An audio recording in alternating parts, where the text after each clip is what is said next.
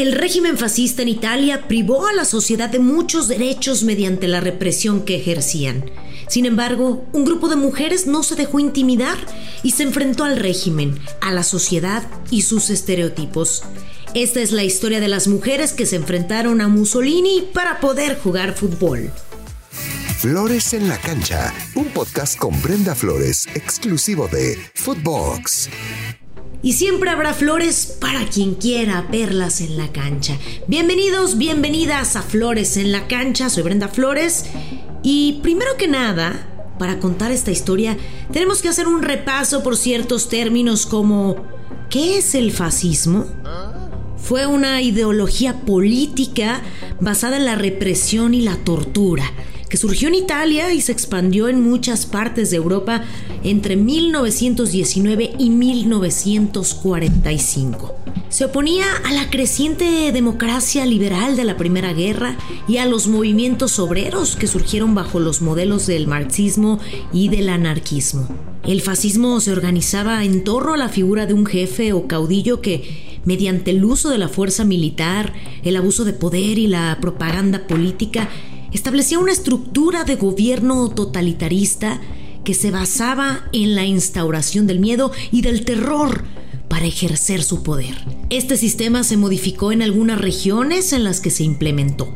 Sin embargo, en todos los casos, mantuvo ciertas características comunes, como el aprovechamiento de crisis económicas y de fracasos políticos para imponer su movimiento, cultivar el miedo a lo diferente y a la diversidad, así como el abuso de poder a través de la fuerza militar. El fascismo tuvo gran impacto en Italia, con el militar Benito Mussolini. Es ahí donde centraremos esta narración en Alemania con Adolf Hitler, bajo un totalitarismo extremo, y en España con el dictador Francisco Franco, que contó con el apoyo de la Iglesia Católica. Durante 1993, un grupo de mujeres entre 15 y 20 años fundaron el primer equipo de fútbol femenino italiano y desafiaron a Mussolini, practicando un deporte reservado exclusivamente para los hombres. Este grupo de amigas comenzó a jugar fútbol en la ciudad de Milán, llevadas por su pasión hacia este deporte. Además, lograron disputar el primer partido de fútbol femenino en Italia, una hazaña que quedó perdida en la historia y que la periodista Federica Senegini pudo rescatar en su libro Las futbolistas que desafiaron a Mussolini. La iniciativa comenzó como un simple entretenimiento y se convirtió en un entrenamiento semanal al que asistían más de 50 mujeres. El régimen fascista llevaba 10 años gobernando la vida de los italianos, donde se proyectó una visión machista que se vio reflejada en los comentarios sexistas de los diarios de la época donde etiquetaban de antideporte y tonterías americanas. No era un deporte de señoritas, decían. Estaban vetadas. Pero este grupo de mujeres, liderado por Marta Boccalini, una costurera, que se empeñó en llevar la contraria. Durante 1932, millones de italianos habían perdido la cabeza por el fútbol, que el régimen rebautizó rápido como el calcio, para aparentar unos orígenes italianos de este deporte. Mussolini, el primer eh, deportista de Italia, comprendió que el deporte era un instrumento perfecto para controlar a las masas. Sobre todo el fútbol, juego fascista por excelencia y magnífica herramienta para construir una identidad nacional. El proyecto de las mujeres que comenzó a desafiar el régimen fascista se dice que arrancó en 1932, el décimo año de la era fascista, según la terminología mussoliniana. Este estaba plagado de dificultades desde antes de que rodara el balón, ya que, según algunas declaraciones recopiladas, no era nada fácil con faldas tan largas y que encima no tenían los zapatos adecuados. No podían ir en manga corta y ni alzar mucho la voz para no llamar la atención. Ni siquiera podían correr, al menos no mucho. Debían hacer todo con moderación porque eran mujeres. El grupo de mujeres comenzó con Marta Boccalini, de profesión costurera, como ya se los había comentado, quien formó parte del grupo fundador del equipo. Era hermana de la goleadora del conjunto, la estudiante Rosetta, y de la profesora Giovanna, la mayor, que actuaría como árbitra. Marta murió en 1998, sin embargo sus relatos se mantienen. Se habla de que el comienzo de este grupo de mujeres dio un inicio un domingo, a principios de verano, cuando un grupo de amigas, entre las que se hallaban ella y sus hermanas, valoraron por primera vez la atrevida idea, impulsada por el entusiasmo de Nini Zanetti, quien había logrado publicar una nota en el Domenica Sportiva. ¿Por qué no debería haber un equipo de fútbol femenino en Italia? ¿Y por qué Milán, que tiene el honor de contar con dos equipos como el Milán y el Ambrosiana, ahora conocido como Inter, no se plantea crear dos equipos con quizás aficionadas de estos dos rivales? ¿No sería interesante ver que incluso en este tipo de deporte la mujer italiana puede competir y quizás superar a las extranjeras? Se entusiasmaron y dedicaron los domingos buscando soluciones a los problemas que les salían al paso, como la incomprensión social. En alguna ocasión, Marta iba jugando con el balón por el parque y una señora la intervino y le dijo, no está bien que las chicas como vosotras se alboroten de esta manera, ¿sabes? Encima jugando al fútbol. Somos damas.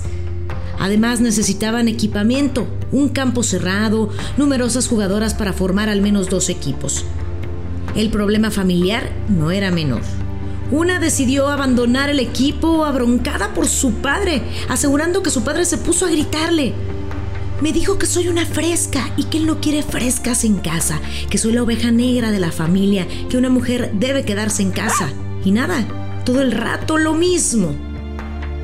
Jugándosela frente a la censura que había durante el régimen, se publicaron artículos que reflejaban cierto cambio de mentalidad. Un deportivo milanés publicó, el fútbol que tanto emociona a la multitud deportiva no lo practica, ni siquiera como ejercicio gimnástico el elemento femenino. En Francia, en Inglaterra, existen clubes femeninos bien organizados y anualmente se juega el campeonato femenino. ¿Por qué no intentamos algo similar aquí? Las jóvenes italianas ya practican deportes como el atletismo, el baloncesto, la natación, el patinaje, el esquí, la esgrima, el tenis, etc. Y lo hacen bien. ¿Por qué no practicar también fútbol? Un grupo de aficionados ha creado un equipo de futbolistas. Su idea es practicar el fútbol como ejercicio físico. Las inscripciones gratuitas se reciben.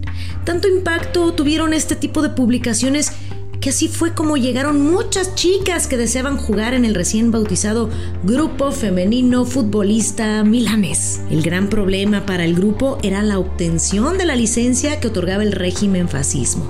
Sin embargo, el CONI, Comité Olímpico Nacional Italiano, presidido por Alessandro Arpinati, les dio vía libre con un comunicado que decía que a pesar de reconocer que en Italia este juego femenino no se encontraba regulado y que su difusión no era conveniente, había concedido la autorización a la sociedad milanesa para practicar el fútbol. Sin embargo, cada actividad debía realizarse en privado, en campos cerrados y sin público. El CONI había aceptado todo esto a modo de prueba y si en Italia surgían varias sociedades como esta, se estudiaría la oportunidad de regularlo y disciplinarlo a través de una federación. Marta cuenta cómo se sintieron al ganar la lucha ante el fascismo y poder jugar fútbol.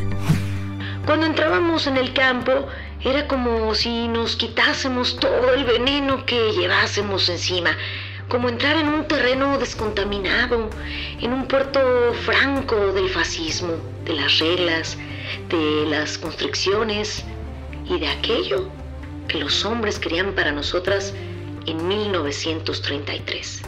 Nos poníamos las zapatillas, la faldita y no había nada más que nuestra libertad para divertirnos, para defender la portería o para intentar meter un gol. Y quizás por ello, poco tiempo después, los fascistas quisieron hacernos entender que en este juego tan maravilloso como la vida, también ellos ponían las normas. La historia de estas grandes mujeres la puedes tener a detalle en el libro de Federica Seneghini, el cual el título es Las futbolistas que desafiaron a Mussolini.